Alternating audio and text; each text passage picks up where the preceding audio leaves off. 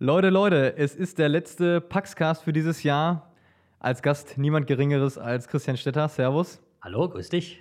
Äh, ja, ich gehe ab morgen in den Urlaub. Wir haben heute Dienstag. Wenn das am Freitag erscheint, bin ich hoffentlich schon ein bisschen relaxter und ähm, liege in der Sonne, hätte ich beinahe gesagt, aber äh, wird nicht sein. Vielleicht schneit es ja noch, wer weiß. Äh, wahrscheinlich eher im Sauerland. Ähm, und genau, Christian Stetter macht hier den Sack zu, zusammen mit mir, äh, einer der vier Autorinnen und Autoren von Achtung Advent.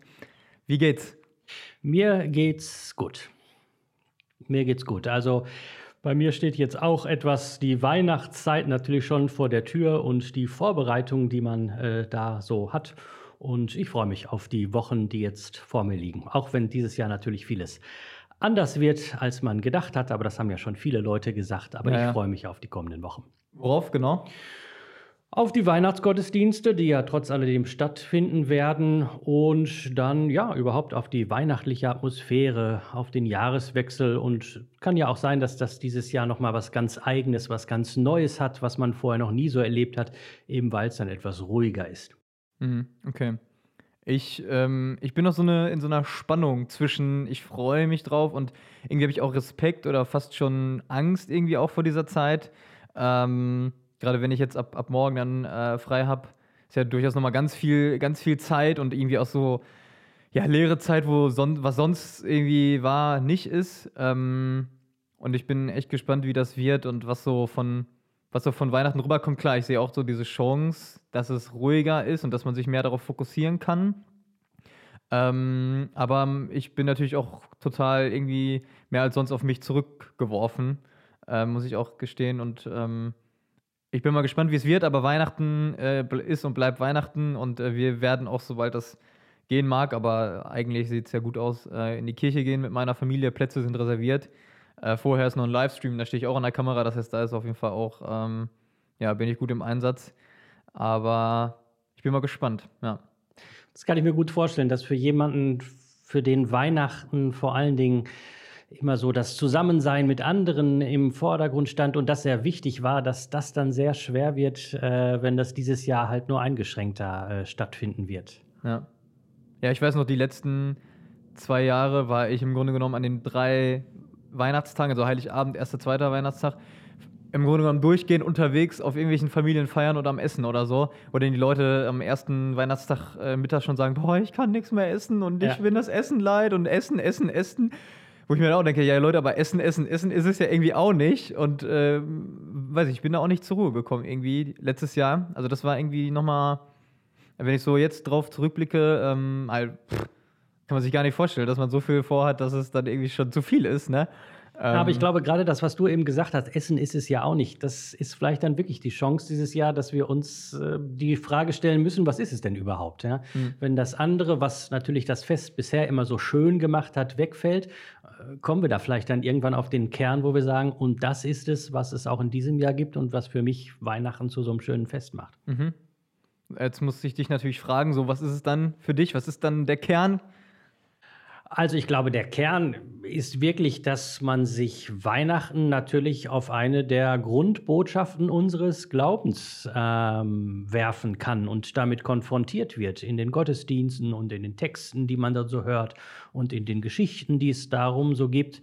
Also die Grundbotschaft des Glaubens, dass Gott sich so klein macht und Mensch wird und zu uns kommt und uns nicht alleine lässt. Ähm, und all das, was wir sonst auch zu Weihnachten machen, soll ja letztendlich eben ein Ausdruck dieser Freude sein, dass Gott zu uns kommt. Und wenn wir dieses Jahr dann viele Ausdrucksformen nicht haben, dann schauen wir vielleicht wieder etwas mehr auf den Kern. Ja. Ist jetzt sehr fromm gesprochen, aber es gehört sich vielleicht auch so als Priester dann fromme Worte zu sagen. Nee, äh, ich meine, äh, es ist ja auch schwierig, das immer wieder auch in oder so zu sagen, dass es nicht fromm ist, weil es ist ja halt äh, christlich, es ist halt ein christliches Fest und ich meine, äh, Gott wird Mensch, das kann man jetzt auch nicht, äh, muss man ja auch nicht verbiegen, aber zumindest irgendwie so konkret machen, dass es dann doch was mit mir zu tun hat, irgendwie so, ne? Und ich finde, das war, hast du ganz gut hingekriegt eigentlich. Ja, genau. Denn die Aussage, Gott wird Mensch, ist ja erst einmal eine recht abstrakt klingende Aussage. Die entscheidende Frage ist ja immer, äh, was heißt das jetzt für mich? Hat das für mich irgendwelche Konsequenzen, ja?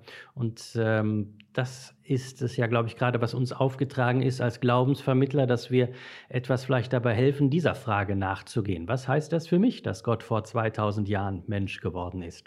Bedeutet das überhaupt etwas? Und dann in meinem konkreten Leben hat das irgendwelche Konsequenzen? Mhm. Ja. Ja, finde ich gut. Kann man auf jeden Fall mal mitnehmen. Werde ich auch mitarbeiten, ohne dass ich da jetzt schon. Äh, und ich bin mal, bin mal gespannt. Ich bin mal echt gespannt, was wir dann, äh, wenn Thomas und ich hier hoffentlich in der ersten Januarwoche äh, hier stehen, wenn er was vom, von seinem Kind, ne, von seinem Kind erzählen kann und ich irgendwie von meinem Weihnachten und er auch von seinem Weihnachten, das erste Mal mit Familie auch irgendwie, äh, bin ich echt gespannt drauf, muss ich sagen. Ja, genau. Und falls ihr euch fragt, wenn wir noch so ein bisschen ähm, nuschelig reden oder so, wir haben gerade noch, ich habe aus dem Büro äh, Raffaello und Ferrero Rocher mitgebracht. Da kann noch die ein oder andere, das eine oder andere Kokosstück oder die Nuss äh, noch zwischen den Zähnen klemmen. Aber ich dachte mir, so ein kleines äh, Schmankerl, bevor es hier losgeht, äh, wollte ich dem Christian da doch mal bereiten. Schon eine kleine Vorfreude auf das Weihnachtsfest. Ja, ja. Weil wenn du mich mit was locken kannst, dann äh, solchen Sachen. Ne? Ich brauche die großen Schokolade. Ich habe jetzt vier Schoko-Nikoläuse und Weihnachtsmänner und so. Ähm, die werden im Zweifel irgendwie anders verwertet. Also ich, ich, ich kann nicht so viel Schokolade auf einmal essen. Ich, das geht nicht. Ich weiß nicht, wie ist das bei dir? Nee, Schokolade auch nicht so, so viel. Also äh, Plätzchen. Ähm, also das, was Jonas Kuhl letzte Woche gesagt hat mit den Spritzgebäck, da fühlte ich mich sehr nah. Das geht mir auch so. Spritzgebäck äh, kann ich auch äh, ja. sehr gut ja, ja. vertilgen. Ja, bin ich auch auf jeden Fall dabei. Hat meine Tante jetzt am Wochenende gebacken. Äh, ist schon geil, ja. Und äh, was ich auch richtig geil finde, was meine Oma früher immer gebacken hat äh, und es seitdem sie das nicht mehr so gut kann, nicht mehr gibt, ist Eiserkuchen. Kennst du das auch? Eiserkuchen kenne ich nicht. Nicht? Nee. Ja, das ist, ähm, ist ähm, quasi so, so, wie eine Waffel, nur sehr dünn und hart und zusammengerollt. Ah, okay. Ja. Wo man Sahne sich dann so Genau, reinmacht. wo man sich Sahne reinmachen kann. Und das ist mega. Okay. Äh, das ist echt, äh, ich weiß nicht, ähm, ich weiß nicht, ob wir dieses Gerät nicht mehr haben oder ob einfach, weil Oma das nicht mehr macht, dann macht es keiner, ich keine Ahnung. Aber ähm, das ist Hammer. In meiner Familie gab es die Tradition der sogenannten Liegnitzer Bombe. Kennst du die? Nee. Also meine Familie kommt aus Niederschlesien, äh, Liegnitz eben eine Stadt dort. Und die Liegnitzer Bombe ist ein Schokoladenkuchen, reichlich gefüllt mit vielen Sachen, darum eben Bombe, äh, den man traditionell immer zu Weihnachten äh, gemacht hat. Und meine Großtante, die auch schon vor einigen Jahren verstorben ist, hat uns dann immer eine Liegnitzer Bombe zu Weihnachten äh, gemacht. Das sind so Kindheitserinnerungen, die mich so an das Weihnachtsfest ja. Äh, immer fesseln. Äh, wie viele Stücke schafft man da? Ein halbes? Ja, höchstens, höchstens. ja, krass. Aber es ist auch so ein bisschen so ein schlesisch, äh, ähm, sag ich mal, äh, Ost- osteuropäisches Ding, so dass es so ganz, ganz süße Sachen sind, oder? Ja, ganz süße Sachen, aber auf der anderen Seite dann auch äh, deftige Sachen. Also Heiligabend wird bei uns immer die äh, schlesische Bratwurst gegessen. Das gehört dann auch dazu. Ah ja? Ja. Und wie ist die? Die ist eben irgendwie so besonders zubereitet und dann natürlich zerlassene Butter. Äh, und dazu gibt es dann meist immer noch Rotkohl oder wie man in Schlesien sagt, Blaukraut. Blaukraut, ja, ja, äh, krass. Also es ist so wie eine unsere, sag ich mal, Bratwurst, das ist ja meist so Thüringer oder ist das so ein bisschen gröber oder wie ist die? Schon etwas feiner, aber auch so besonders gewürzt, ja. Okay. Ja.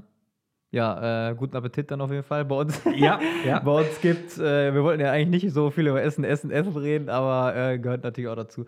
Bei uns gibt es äh, schon seit Jahren äh, Hühnerfrikassee in so einer Pastete, in so einem Blätterteig. Mhm. Das ist auch der Knaller und am zweiten äh, Weihnachtstag Sauerbraten. Das äh, ja, weiß ich nicht, da kommen äh, Gefühle hoch. Ja. Irgendwie. Ja, krass. Pass auf, Christian. Ähm, ich habe auch dir ein paar Entweder-Oder-Fragen äh, mitgebracht. Äh, jetzt nichts Hochtrabendes oder Theologisches oder wie Thomas hier irgendwie Zukunft oder Vergangenheit oder irgendwas, irgendwann im alten Rom, ähm, sondern so ein paar, äh, um dich auch persönlich ein bisschen kennenzulernen. Äh, erste Frage: äh, Sport oder Musik? Musik. Und wenn ja, was? Was für Musik? Ja. Ich habe einen absoluten Fable für skandinavische Jazzmusik. Das, woher kommt das? Weiß ich nicht. Irgendwann bin ich mal auf einen Jazzpianisten gestoßen und dann auf den anderen. Und auf einmal hat man seine fünf Lieblingsmusiker, von denen man sich dann jede CD holt oder jedes Album oder jetzt, äh, jetzt in dieser Zeit eben jedes ähm, digitale Konzert sich anschaut. Ja, das ist mein, also wenn ich es mir abend gut gehen lassen möchte, äh, haue ich in meinen CD-Player äh, eine Jazz-CD rein und lese dazu ein gutes Buch. Und wie geht skandinavischer Jazz? Also Also skandinavischer Jazz ist auf der einen Seite sehr ruhig, ähm, aber auf der anderen Seite auch sehr melodisch. Also es sind eingängige Melodien. Muss man einfach mal, muss man einfach mal hören. Also muss man Okay. Emil Brandquist Trio oder Sören Bibi Trio oder so googeln und Ja. dann stößt er auf sowas. Okay, und welche, was dein, hast du ein Favorite-Lied? Äh, jetzt von dieser, äh, von dieser, ja, genau, damit ich, mir- damit ich mir, wenn ich eins mir anhören sollte, dann. dann würde ich sagen, hör dir mal an Emil Brandquist Trio äh, Starling. Starling. Okay. Ich bin, bin ein bisschen gespannt, was da, was da auf mich wartet. Okay. Ähm, gut. Äh, bei mir ist es Sport, gerade in diesen Wochen, wo sonst nicht viel geht, mal wenigstens eine Runde laufen und auspowern. Äh, gerade wenn man irgendwie im Homeoffice acht Stunden auf dem Arsch Ja. gesessen hat. Ja. Äh, geht nicht anders. Genau. Genau, du warst gerade schon bei, wenn du das abends gut gehen lässt äh, und auf der Couch bist, äh, gibt es dann bei dir ein Feierabendbier oder Tee? Ähm, es gibt schon mal ein Feierabendbier. Ich komme gebürtig aus Dortmund und da hat man natürlich das Biertrinken schon so etwas, äh, was die eigene Identität ausmacht. Äh, obwohl ich trinke auch äh, gerne einen Tee, ja. Okay, und ähm, bist du dann hier auf irgendwas Ostwestfälisches umgeschwenkt oder ist es dann noch das äh, Dub bei dir? Äh, Ich war äh, viereinhalb Jahre war ich äh, Vikar in Brakel hier in Ostwestfalen und da gibt es noch eine kleine Privatbrauerei und da trinke ich noch immer gerne das Bier aus Reda. Okay, und du willst keine Werbung dafür machen, wie die heißt? Reda heißt es. Äh, Reda. Genau. Aha. Ist ein Pilz wahrscheinlich. Gibt sowohl Pilz als auch in anderen Varianten. Die haben so mehreres auf der Palette zur Auswahl. Okay. Ja. Ey, bei mir ist tatsächlich eher so ein Wasserabend, weil ich, ich habe mir irgendwie gesagt, äh, also ich trinke auch mal gern ein, auch mal gern einen über den Durst, so am Wochenende, aber ähm, so unter der Woche alleine habe ich mir gesagt, nee, das fängst du nicht an. Ja. Äh, wenn schon, dann irgendwie muss, muss schon einer dabei sein. Ja. Äh, weil ich irgendwie sonst denke, also sonst finde ich das irgendwie komisch. Wahrscheinlich kommt das auch noch mit, der- mit der Zeit, ich weiß es nicht. Ähm, aber das habe ich mir so gesagt, nee, das machst du nicht. Ähm, und dann muss ich auch sagen, also dann finde ich auch, wenn ich dann im Zweifel zum Essen mal eine leckere Cola oder so trinke, das ist mir dann auch lieber als dann irgendwie ein äh, Bier, weil es ja dann doch irgendwie herb und Alkohol und so. Ähm, aber gut. Jetzt reden wir schon wieder über Essen und Trinken. Ja, das, äh, das stimmt. Ähm, deswegen noch eine, meine dritte Frage. Äh, Frostbeule oder bist du abgehärtet? Äh, eigentlich bin ich abgehärtet, ja. Okay. Ich bin eine mega Frostbeule. Ich weiß noch, wenn es irgendwie auf den Weihnachtsmarkt geht oder ins Stadion äh, oder einfach so nur raus. Ich habe als erstes sofort immer kalte Füße Mm. und von da aus zieht das dann hoch. Äh, ich, ich weiß nicht. Ich habe schon mit Einlagen und äh, Wollsocken und Mhm. ich weiß nicht probiert, aber ich glaube, das ist auch ein bisschen Anlage irgendwie. Kann sein. Gut, ja. Christian, äh, du hast uns ein Zitat der Woche mitgebracht. Ja, Hast du schon, hast du gesagt? Wolltest mir nicht verraten, was es ist? Dann kannst du jetzt mal raushauen. genau. Und zwar ist das ein Zitat, was mich schon ähm, jetzt seit einigen Wochen äh, begleitet, äh, etwas durch den Advent. Und zwar ein Zitat des tschechischen Staatspräsidenten, äh, ehemaligen tschechischen Staatspräsidenten Václav Havel.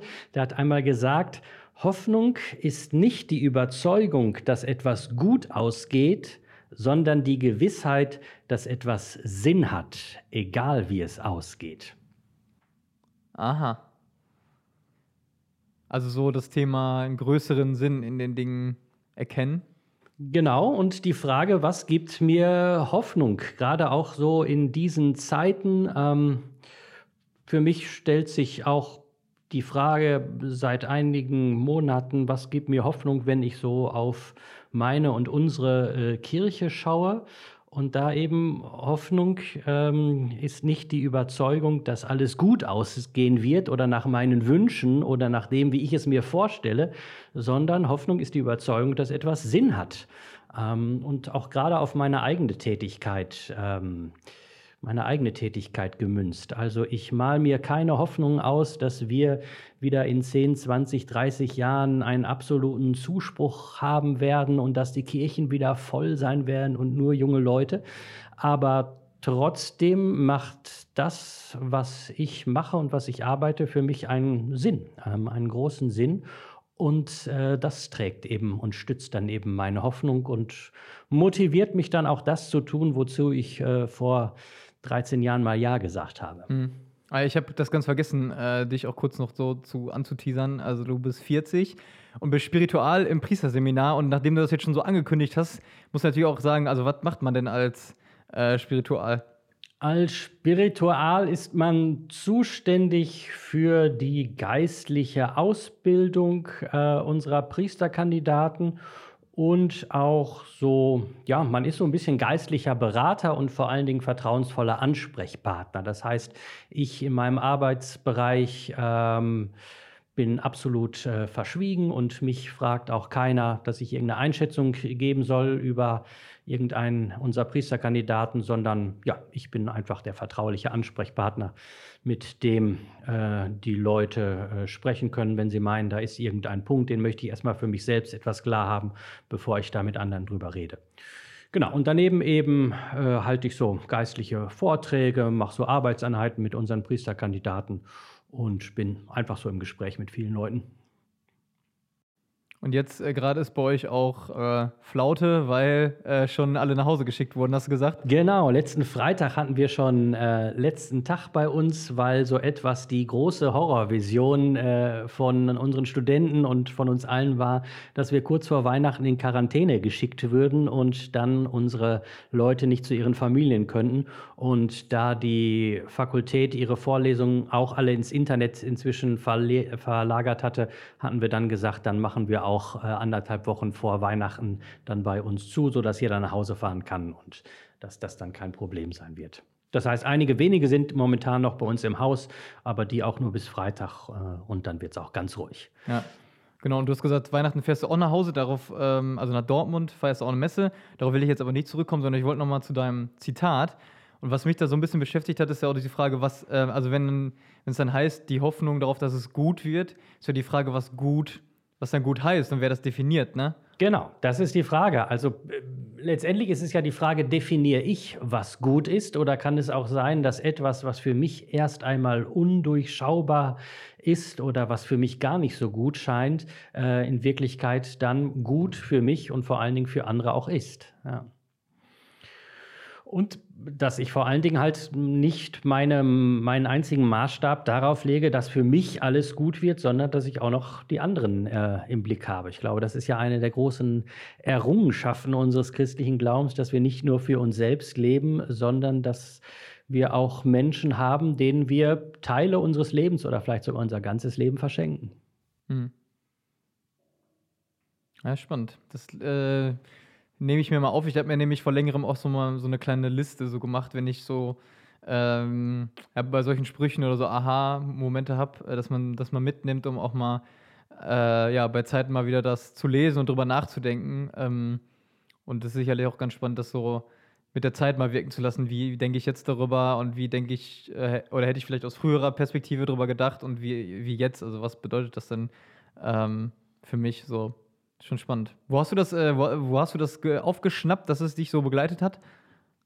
Ich glaube, wenn ich mich richtig erinnere, war das bei irgendeiner Morgenandacht im Deutschlandfunk, wo das äh, irgendjemand gesagt hatte. Und ich war generell in diesem Advent, ich suche mir im, vor dem Advent immer irgendein Thema, mit dem ich mich so ein bisschen beschäftige, wo ich was zu lese, mich mit anderen darüber unterhalte. Und ich hatte dieses Jahr für mich das Thema Hoffnung. Und das spielte dann wunderbar eben in dieses Thema hinein. Und so bin ich dann drauf gestoßen. Ja, spannend. Ich muss das Ganze jetzt nochmal so ein bisschen ähm, unterbrechen. Äh, ich muss nämlich meinen Kopf der Woche auch noch hier anbringen.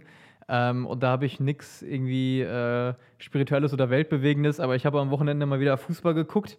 Und da ist beim FC Schalke ähm, was passiert. Die haben nicht ihren ersten äh, Sieg seit 12 äh, Spielen mal geholt, sondern ich weiß nicht, ob du es mitbekommen hast. Ähm, Marc Uth äh, ist da in einem Zweikampf in der Luft ausgenockt worden, bewusstlos auf dem Boden, ja, geklatscht, muss man fast sagen. Äh, und wurde noch auf dem Platz behandelt, wo wir gerade drüber geschaltet haben, äh, hat man nur einen Spieler von Schalke gesehen, wie er äh, so diese, ähm, diesen Infusionstropf hielt. Ja. Und da dachte ich, ach du Scheiße, wat, was ist hier denn los? Ähm, ja, und schon irgendwie nach dem Spiel hat er wieder getwittert, dass es ihm gut geht und so weiter. Ähm, aber da dachte ich oh, wow, äh, krass, also wie, äh, ja, einerseits gefährlich Sport dann noch ist und wie, äh, ja, leicht verletzlich irgendwie man dann doch ist und dann in der Öffentlichkeit irgendwie will ja eigentlich niemand, dass man so gesehen wird, wie, so, wie man so außer Kontrolle irgendwie ist, wie man sich selbst und den eigenen Körper gar nicht mehr unter Kontrolle hat. Das war schon krass. Vor allem, weil mich das dann auch nochmal daran erinnert hat, vor zwei, drei Wochen äh, war in der Formel 1 was so ein Horror-Crash äh, von Roman Grosjean, wo er so unter eine ähm, Absperrung gefahren ist, das äh, Auto in Flammen aufgegangen ist und man gar nicht wusste, ach du Scheiße, was ist hier denn los? Und dann ist er so aus den Flammen emporgestiegen, quasi wie so äh, ja, auferstanden von den Toten, irgendwie so nach dem Motto. Ähm, das war schon krass, also so zwei, drei ähm, Sachen, die man so miterlebt hat im Sport, ähm, wo, ja, wo, wo einfach Leute so krass bedroht, existenziell bedroht waren auf einmal. Äh, das fand ich schon heftig. Das hat mich irgendwie schon äh, mitgenommen, vor allen Dingen, weil das ganz normaler, ganz normaler Luftzweikampf im Grunde genommen war. Ähm, ja, einfach mal, einfach mal ausgenockt. Genau. Ähm, da können wir wieder ein bisschen zurück. Äh, Sport hast du ja gesagt, ist nicht, ist nicht ganz so dein Ding. Äh, ist auch nicht schlimm. Wir haben ja letzte Woche schon unserem. Das habe ich meinem lieben Freund Jonas Klur letzte genau, Woche überlassen. Genau, genau, der gute alte äh, Bezirksliga-Innenverteidiger. ähm, mit dem haben wir schon ein bisschen gesprochen und über, über Kreisliga-Schiris gelästert. Ähm, ich nehme nochmal unser schönes Buch hier, Achtung Advent zur Hand, weil da hast du, Christian, die Ehre dann gehabt, äh, für den vierten und letzten Advent äh, den Impuls zu schreiben äh, unter dem Schlagwort Vertrauen. Und das äh, Evangelium dazu kann ich nicht ganz vorlesen, weil es halt doch sehr lang ist, aber im Grunde genommen geht es um die, ähm, ja, kommt der Engel zu Maria und sagt ihr, sei gegrüßt, du wirst einen Sohn gebären. So, du kriegst Jesus, so nach dem Motto. So sagt das ihr. Äh, ja, genau, so oder so ähnlich. Und äh, dann äh, ja, erschrickt sie und äh, sagt aber dann ja. Ähm, ja, was verbindest du persönlich damit? Klar, wir haben uns um das Thema Vertrauen gestellt, aber warum zeichnet das für dich Vertrauen aus?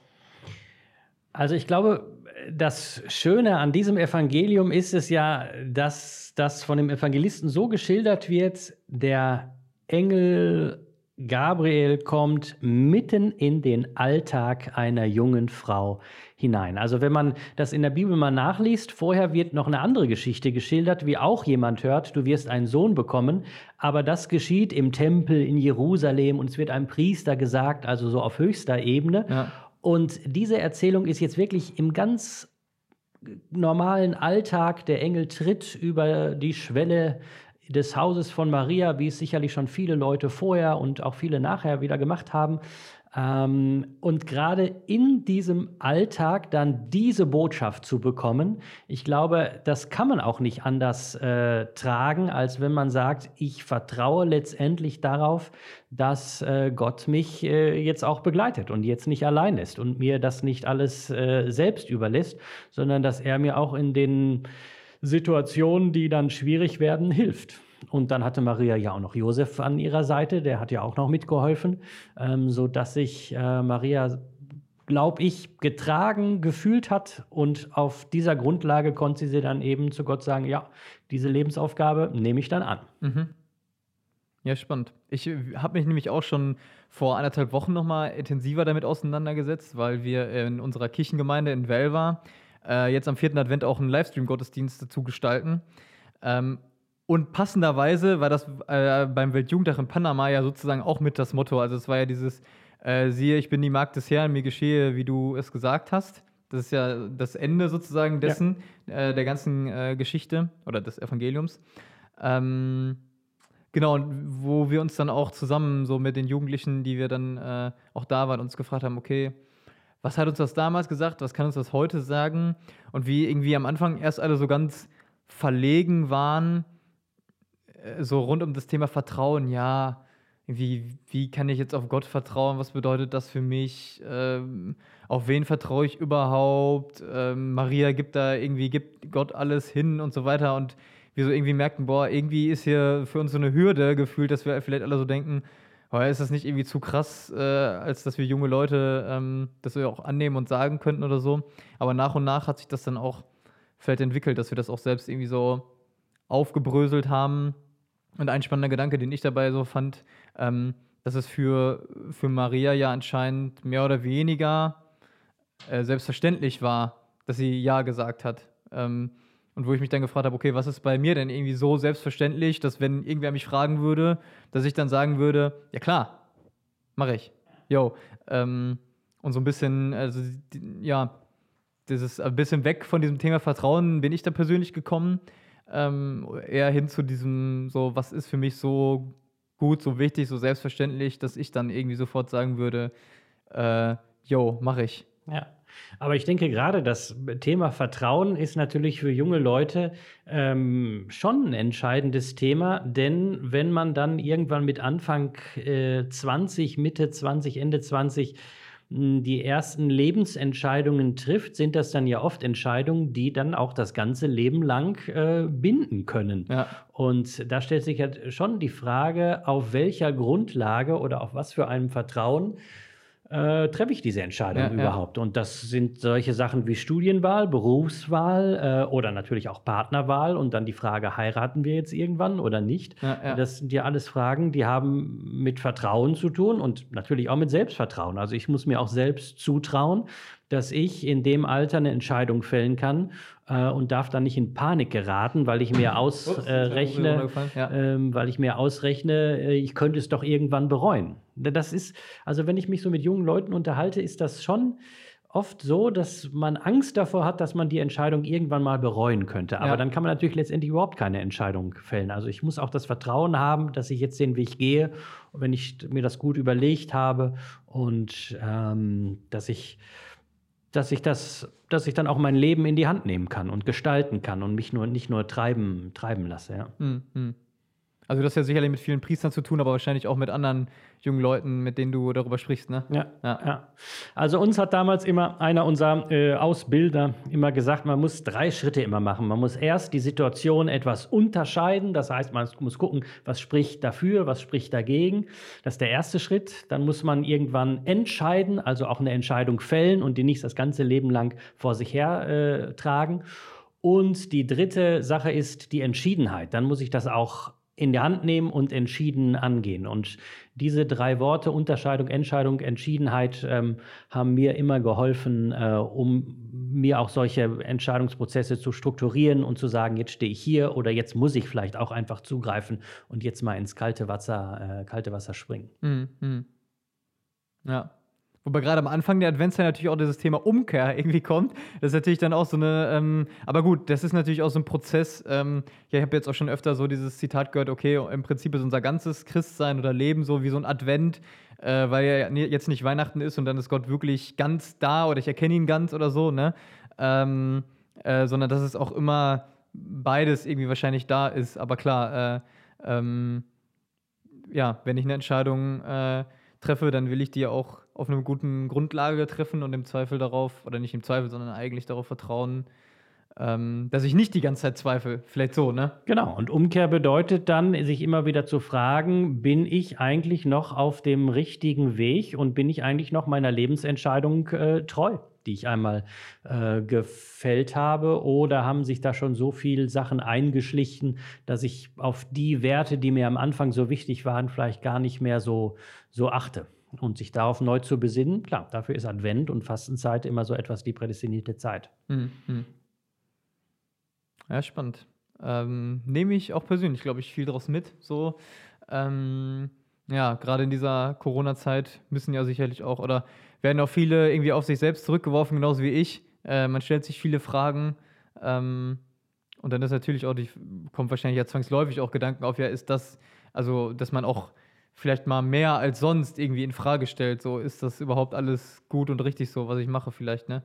Das ist, glaube ich, gut und richtig, dass man das macht, aber ich glaube, es ist auch ganz wichtig in dieser Zeit, dass man nicht die Hoffnung verliert und nicht irgendwie in so einen deprimierenden, negativen Trend kommt, äh, sondern dass man sich auch immer wieder vor Augen führt, äh, wie schön das ist und wie schön es auch ist, dass ich selbst äh, in meinem Leben Entscheidungen fällen kann ja, und vor ja. allen Dingen auch, dass unsere Corona-Einschränkungen, die wir momentan haben, dann auch in einigen Monaten wahrscheinlich äh, auch wieder vorbei sein äh, werden. Ja. Mhm. Mhm. Ähm, ja. Papst Franziskus hatte jetzt in seinem neuen Buch, äh, das habe ich diese Woche ein bisschen angelesen, ähm, äh, das nochmal schön gesagt. Äh, also die Corona-Zeit ist auch so eine Zeit, die uns prüft. Ähm, oder er hat dann das biblische Bild gebraucht, die uns siebt. Der Spreu wird vom Weizen weggesiebt, ähm, dass wir uns wirklich äh, fragen, äh, ja, was ist denn eigentlich das Wichtige oder das Entscheidende in unserem Leben? Äh, und können wir in so einer Zeit, wie wir sie jetzt leben, mit den ganzen Einschränkungen, können wir da weiterhin das, was wir sagen, das ist das Wichtigste und das Entscheidende in meinem Leben, der Kern meiner Wertevorstellung, kann ich das auch jetzt noch gut umsetzen und komme ich da vielleicht sogar ein bisschen, bisschen näher dran? Hm, hm. Ich fand den Punkt, dass du äh, gesagt hast, wir sind ja frei in unseren Entscheidungen. Ähm, trotzdem glauben wir irgendwie daran, ähm, das hatten wir schon mal in einem anderen Gespräch, wo es ums Thema Gebet ging, dass Gott irgendwie so einen Weg äh, für uns ähm, irgendwie, weiß ich nicht, da, das finde ich gerade nochmal eine ganz spannende Frage, die du vielleicht mal beantworten kannst. Wie ist so dieses, wie würdest du das so beschreiben, dieses Zwischending aus, wir haben als Menschen alle Freiheiten, ich kann im Grunde genommen machen, was ich will und gleichzeitig äh, haben wir aber auch einen Gott, ähm, wo wir sagen, der beruft dazu oder dazu oder dazu. Also alle, alle, ähm, das ganze Christsein ist irgendwie eine Berufung. Es gibt eine äh, priesterliche Berufung von allen Menschen sozusagen. Äh, es gibt verschiedene äh, Berufen in verschiedene Stände. So, äh, wie, wie eindeutig ist das denn dann, würdest du sagen? Ähm, ja, das ist natürlich ein sehr komplexes Thema, jetzt auch ein großes theologisches Thema, was dahinter steht. Also inwiefern sind wir jetzt schon alle prädestiniert? Also inwiefern hat Gott schon alles für uns vorausbestimmt und was macht das dann mit unserer Freiheit? Ähm, darum glaube ich, ist es wichtig, dass man sich immer die Frage dann an konkreteren Sachen so etwas aufdröselt. Ähm, natürlich habe ich die Freiheit, mich für Gott und für Jesus und seine Botschaft zu entscheiden oder auch gegen ihn. Da habe ich die Freiheit. Und trotzdem sagen wir natürlich, sich gegen ihn und gegen die Botschaft der Nächstenliebe äh, zu entscheiden, das ist natürlich die falsche Entscheidung. Mhm. Aber trotzdem muss ich in meiner Freiheit ähm, die Entscheidung äh, treffen. Ja. Ähm, und ich glaube schon, dass es so etwas gibt wie Berufung und dass Gott uns beruft, aber ähm, das ist ja nicht so, dass uns jetzt, wenn wir nur lang genug beten, irgendwann der Engel erscheint und sagt, das machst du jetzt, sondern das geht ja auch viel, ja, ich muss fragen, wo geht meine eigene Sehnsucht hin? Also ich glaube, Gott spricht viel zu uns durch unsere eigenen Sehnsüchte. Also wo fühle ich mich hingezogen? ähm, fühle ich mich hingezogen, ähm, jetzt wie du eben sagtest, eben als Familienvater oder Familienmutter eine Familie zu gründen und dort den Glauben zu leben und weiterzugeben? Oder fühle ich mich äh, hingezogen, mein Leben als Priester anderen Menschen ähm, ja, ganz zur Verfügung zu stellen und als Priester meinen Dienst, äh, meinen Dienst zu tun? Ja. ja. Oder halt auch ähm, oder als Ordensmann, Genau, oder das, oder halt auch in verschiedenen anderen Berufen, ja. Lebenswegen, keine genau. Ahnung was, aber ähm, ja, das ist immer so eine äh, Frage, wenn es dann manchmal heißt es ja so relativ, man, kann, man, man könnte es ja platt verstehen, irgendwie Gott, Gott hat einen guten Plan für dich oder so. Ich meine, das kann man ja generell erstmal so meinen, so, so sagen, ja, Gott meint es irgendwie relativ äh, generell gut mit dir, also er, er, er, will dir nicht böse sein oder was weiß ich, ähm, aber ähm, dann dieses Zusammenspiel zwischen dem und der Freiheit, aber ja, ich glaube, äh, ich glaube, das ist ein ganz gutes. Ah, nee, nee, nee, stopp. Du, ähm, äh, von mir würde ich sagen, äh, äh, war, war, das ein ganz gutes äh, Stichwort, aber du hast mir gesagt, äh, du brauchst noch hier One Minute Extra Time. du möchtest hier gerne noch was dranhängen. Also ich sage erstmal schon mal vielen Dank. Ähm, ich glaube, da waren Gedanken dabei, die mich und auch viele andere so durch die Adventszeit, so äh, Rest der Adventszeit und dann auch Weihnachten begleiten können, irgendwie darauf zu hören, so, ja, was sind meine Sehnsüchte, wofür brenne ich, was könnte, ähm, vielleicht auch was trägt mich so, wenn vieles auch weg, wegbricht, so. Ähm, und jetzt ist Städtertime. Genau, ich habe dir nämlich noch äh, was mitgebracht im Hinblick auf Weihnachten. Und zwar ist das eine kleine Figur vom Jesuskind. Ähm, und da gibt es eine schöne Tradition zu. Dieses, äh, kleine, diese kleine Figur heißt auf Italienisch äh, Bambinello, das kleine Jesuskind. Und die Tradition ist, dass äh, man das irgendjemanden schenkt, dem man wünscht, dass an Weihnachten Jesus auch in seinem Herzen Mensch wird, zur Welt kommt. Und Im kommenden Jahr verschenkt man es dann weiter an eine andere Person. Also ich Ah. habe diese Figur im vergangenen Jahr von einem unserer Studenten äh, geschenkt bekommen.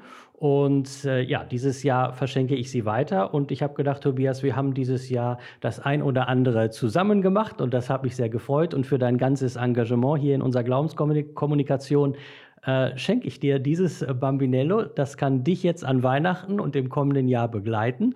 Und äh, im kommenden Jahr zu Weihnachten verschenkst du es dann weiter an jemand anders. Wow, sehr cool. Vielen Dank, vielen, vielen Dank. Äh, ich hoffe, dass ich das einigermaßen sicher gleich mit nach Hause kriege. Das ist wirklich schön klein und zerbrechlich. Ich mache auch mal äh, dann Freitag in die Story, ähm, äh, mache ich schon mal äh, ein Bild davon. Ähm, das sieht ja echt, echt süß aus, ja. Und das äh, ist so in Italien, macht man das so, oder was? Ja, also die, Tradition gibt es nicht nur ähm, in Italien, sondern auch in Lateinamerika ist das weit verbreitet, überhaupt so in südlichen Kulturkreisen, wo man noch sehr viel mit dem Bildlichen auch arbeitet. Ähm, da ist das, äh, kommt das her. Wunderbar. Super. Äh, ich ich, äh, ja, ich freue mich. Ähm, und ich bin, wie gesagt, auf Weihnachten gespannt und ich bin gespannt, wie wir, wie ich und Kollege Kuh hier äh, im alten Duo im neuen Jahr äh, stehen werden und was wir so äh, zu erzählen haben. Äh, vielen Dank, Christian. Danke für die Einladung und auch allen ein gesegnetes Weihnachtsfest und dann einen guten Start in das neue Jahr 2021. Genau, macht's gut, haut rein.